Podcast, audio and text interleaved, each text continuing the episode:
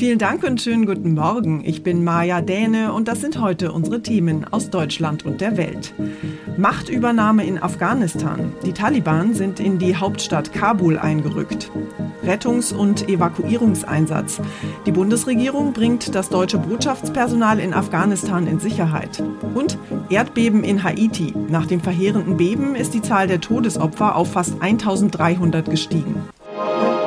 Wir und auf der ganzen Welt müssen mit ansehen, wie schnell die Taliban die Kontrolle übernommen haben und wie wenig die afghanischen Streitkräfte dem entgegenzusetzen haben. Teile der afghanischen Regierung befinden sich bereits im Ausland, haben das Land verlassen und die Machtübernahme der Taliban steht unmittelbar bevor. Bundesaußenminister Maas klang ja ziemlich besorgt gestern Abend, als er über Afghanistan gesprochen hat. Tatsächlich hat sich die Lage in dem Krisenland in den vergangenen Tagen ja rasant zugespitzt. Nach dem Abzug der internationalen Truppen haben die Taliban innerhalb kürzester Zeit Provinz für Provinz zurückerobert. Und jetzt sind sie auch in die Hauptstadt Kabul eingerückt.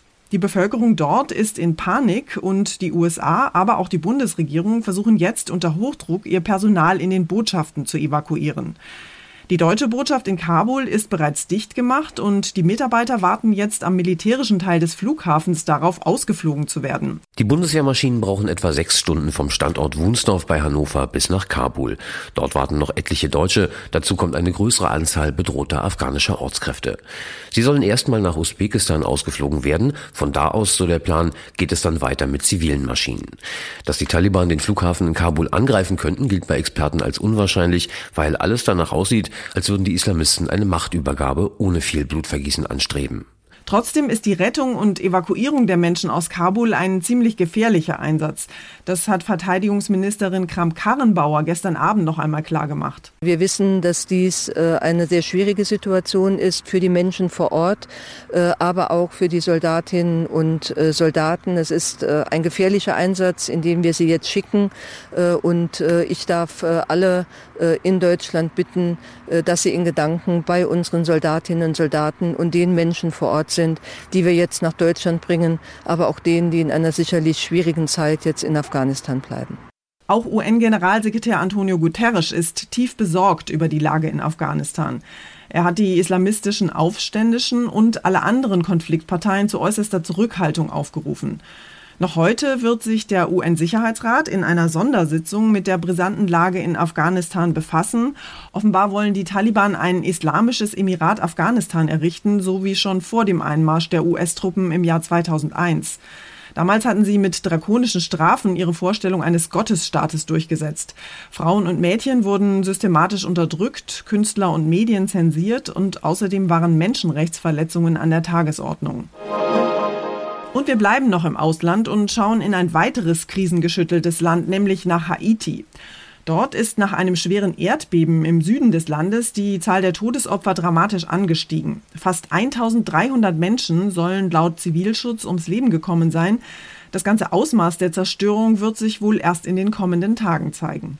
Die meisten Toten wurden aus dem Süden des Landes gemeldet. Das Beben hat rund 3000 Häuser zerstört und rund 5.500 weitere beschädigt. Straßen sind blockiert, Krankenhäuser sind überlastet. Das größte Problem sei derzeit die medizinische Versorgung, sagt Premierminister Ariel Henry. Nun gilt auch noch eine Sturmwarnung für Haitis gesamte Küste. Tropensturm Grace droht das krisengeplagte Land heimzusuchen mit heftigen Sturmböen und Starkregen, der tödliche Überschwemmungen und Erdrutsche auslösen könnte. Zur Lage in Haiti, Sören Gies aus den USA. Hier bei uns in Deutschland bleibt die Corona-Pandemie weiterhin das Dauerbrenner-Thema Nummer eins. Politiker und Gesundheitsexperten schauen ziemlich besorgt auf das Ende der Sommerferien und auf eine mögliche weitere Welle im Herbst.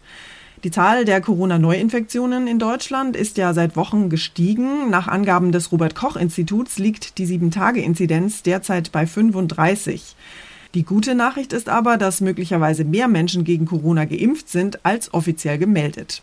Der Hintergrund ist, dass das Robert Koch Institut selbst die Zahl der Geimpften gerade in Frage stellt. Um die Impfquote zu erfassen, hat das RKI ein digitales System, in dem alle Impfungen abgebildet werden. Eine zusätzliche Umfrage des RKIs hat aber gezeigt, dass schon viel mehr Menschen mindestens einmal geimpft sein könnten.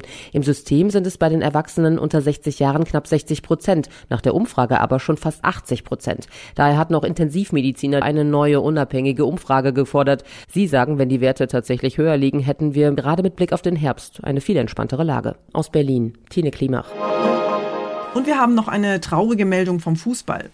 Der als Bomber der Nation gepriesene ehemalige Weltklasse-Torjäger Gerd Müller ist tot. Er starb am Sonntag im Alter von 75 Jahren in einem Pflegeheim in Bayern. Müller sei der größte Stürmer gewesen, den es je gegeben habe und dazu ein feiner Mensch. Das schrieb FC Bayern Präsident Heiner. Auch der Deutsche Fußballbund zeigte sich betroffen. Mit Müller gehe ein großes Stück deutsche Fußballgeschichte, hieß es von DFB Interimspräsident Peters. Müller gilt als der beste deutsche Stürmer aller Zeiten. 1972 wurde er mit der Nationalmannschaft Europameister, 1974 Weltmeister. Aus München Sebastian Musemann.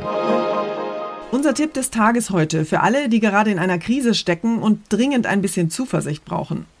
In Zeiten ständiger Katastrophenmeldungen fällt es uns allen ja manchmal nicht ganz leicht, positiv und zuversichtlich zu bleiben. Besonders schwer ist das natürlich vor allem dann, wenn man selbst in einer persönlichen Krise steckt oder gerade Stress hat. Jan-Henner Reitze aus unserer Serviceredaktion hat mal recherchiert, wie man die vielen kleineren und größeren Katastrophen im Alltag meistern kann und wie es gelingt, wieder optimistisch in die Zukunft zu schauen. Jan Henner, wie kann ich denn verhindern, dass ich nach einem Schicksalsschlag einfach in ein tiefes schwarzes Loch falle? Körper und Gedanken sind in einem absoluten Stresszustand und es ist natürlich ganz schwierig, da eine positive Einstellung zurückzugewinnen. Niemand braucht sich zu scheuen, professionelle Hilfe bei einem Therapeuten oder auch Mentaltrainer zu suchen. Aber man kann es auch selbst versuchen, auch trainieren, für schwierige Situationen besser gewappnet zu sein. Zum Beispiel bei kleinen Problemen, wenn mal etwas nicht klappt, versuchen die Fassung zu behalten, nicht in Ärger zu verfallen, sondern akzeptieren, was nicht mehr zu ändern ist. Letztlich braucht man dafür gute Nerven und die kann man trainieren. Gute Nerven trainieren, das klingt ganz gut, aber mit welchen Tricks oder mit welchen Übungen kann ich das denn konkret machen? Das sind ganz simple Dinge, die im hektischen Alltag gern zu kurz kommen oder verloren gehen. Zum Beispiel essen wir häufig nebenbei am Schreibtisch, bei der Arbeit oder beim Fernsehen. Bewusster Essen ist eine Möglichkeit, sich selbst wieder näher zu kommen. Also wenn Zeit ist, auch gern selbst etwas Frisches kochen, dann in Ruhe essen, nicht runterschlingen, sondern wahrnehmen, was das Essen mit einem macht. Natürlich auch gern bewusst schmecken und mal nichts anderes nebenbei machen. Es geht also darum, das Gewohnte wieder bewusster zu erleben, richtig? Geht das denn auch in anderen Alltagssituationen? Prinzipiell kann man ähnlich in anderen Alltagssituationen vorgehen, die sonst automatisch ablaufen, bewusst atmen zum Beispiel, beim Sitzen oder Gehen auf seine Haltung achten, dabei schauen, ob man irgendwie unnötig Muskeln anspannt, beim Verabschieden oder Begrüßen von Kollegen oder der Familie dem oder der anderen ganz bewusst in die Augen schauen, bei Gesprächen bewusster zuhören oder auch in der Wohnung oder auf dem Weg zur Arbeit nochmal so rangehen, als würde man das alles zum ersten Mal sehen, dann entdeckt man vielleicht etwas, etwas, das einem sonst noch nie aufgefallen ist. Also wieder etwas bewusster und achtsamer sein im Alltag. Dankeschön, Jan Henner. Und zum Schluss geht es hier bei uns um bärenstarke Kraftprotze. Am vergangenen Wochenende haben sich nämlich 26 Muskelmänner aus ganz Deutschland zum großen Kräftemessen getroffen. Und die haben in Gera in Thüringen nicht einfach nur schnöde Gewichte gestemmt, sondern gleich mal 200 Kilo schwere Baumstämme hochgewuchtet. Beim zweitägigen sogenannten Strongman-Wettbewerb mussten die Kraftsportler außerdem vor zahlreichen Zuschauern Lastwagen hinter sich herziehen. Da ist mit Sicherheit jede Menge Schweiß geflossen. Am Ende wurde Dennis Kohlruss aus dem badischen Rastatt zum stärksten Mann Deutschlands gekürt. Der 33-Jährige hat sich im mehrstündigen Finale gegen neun Gegner durchgesetzt. Sogar einen deutschen Rekord im Baumstammstämmen hat er hingelegt. Ob der Rekord mehr wert ist oder der Titel stärkster Mann Deutschlands, Darüber muss er erst noch eine Nacht schlafen, sagt er. Erstmal bin ich ziemlich erschöpft und erledigt. Auf jeden Fall hat sich der 180 Kilo Mann mit seinem Sieg für den World's Strongest Men Wettkampf qualifiziert. Und da darf er dann vielleicht ein Flugzeug ziehen oder gleich wie Obelix Hinkelsteine heben. Das war's von mir für heute. Ich bin Maja Däne und wünsche Ihnen einen guten Start in die Woche. Tschüss und bis morgen.